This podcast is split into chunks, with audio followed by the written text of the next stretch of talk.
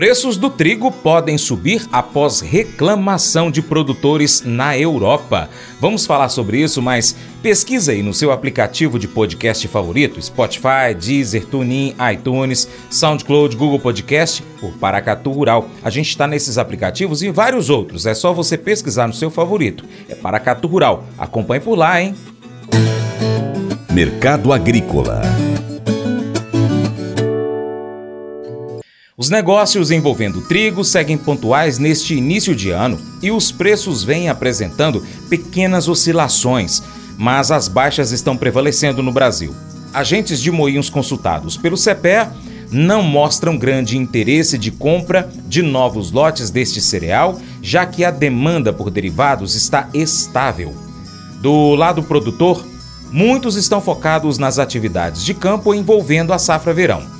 Dados divulgados pela Conab neste mês apontam que a produção da safra, que já foi finalizada no final de 2023, foi ajustada para 8,09 milhões de toneladas, queda de 0,6% frente ao apontado em dezembro e expressivos 23,3% abaixo do recorde da temporada anterior.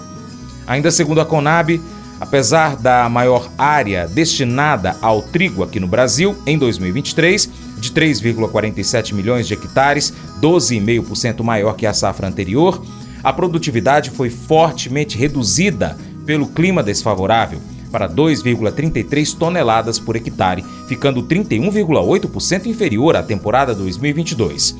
Flami Brandalize destaca a possibilidade de queda na produção do trigo na Europa.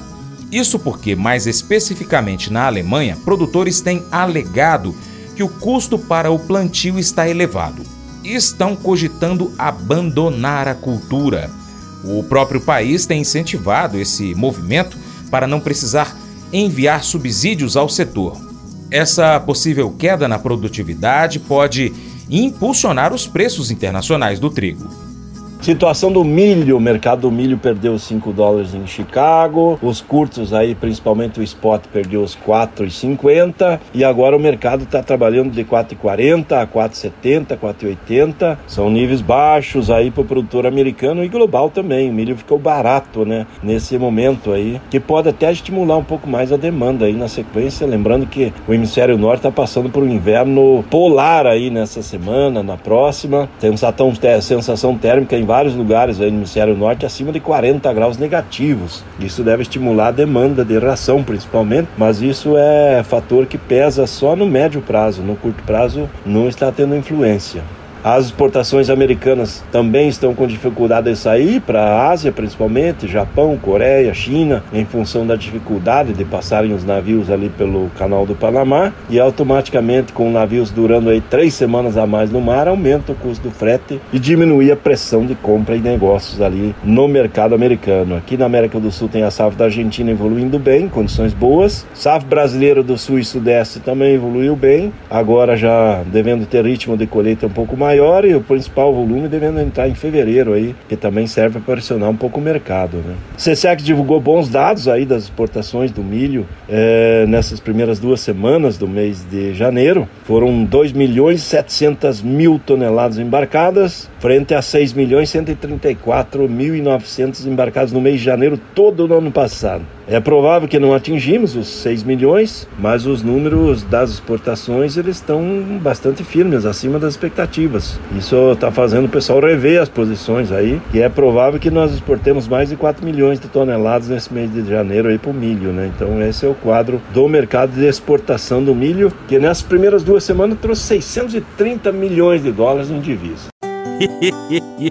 Mas eu vou dizer uma coisa pra você, viu? É, se quiser colocar propaganda sua aqui nesse programa, ó, eu vou dizer um negócio, você vai ter um resultado bom demais, senhor. É isso mesmo, é facinho, facinho, senhor. Você pode entrar em contato com os meninos ligando o telefone deles, é o 38, é o 991810123, bem fácil. É muito bom porque aí a sua empresa vai sair dentro de um programa que é ligado aí ao homem para mulher do campo. É nós que vai estar tá assistindo e também vai ver sua propaganda. É bom ou não é, só?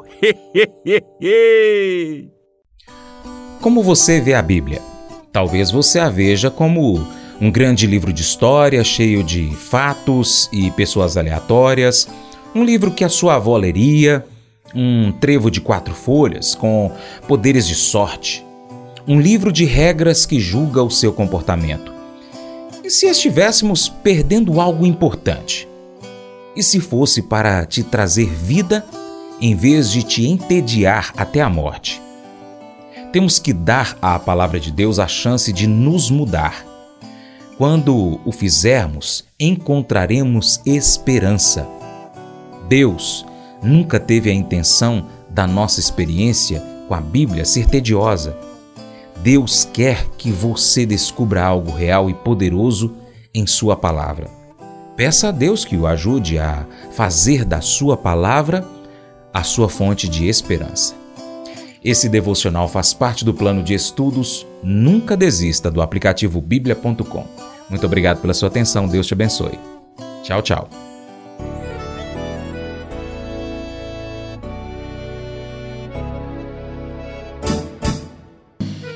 Acordo de manhã para prosear no mundo do campo, as notícias escutar. Vem com a gente em toda a região com o seu programa Paracatu Rural.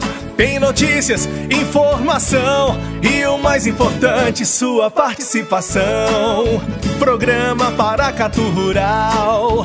Programa Paracatu Rural.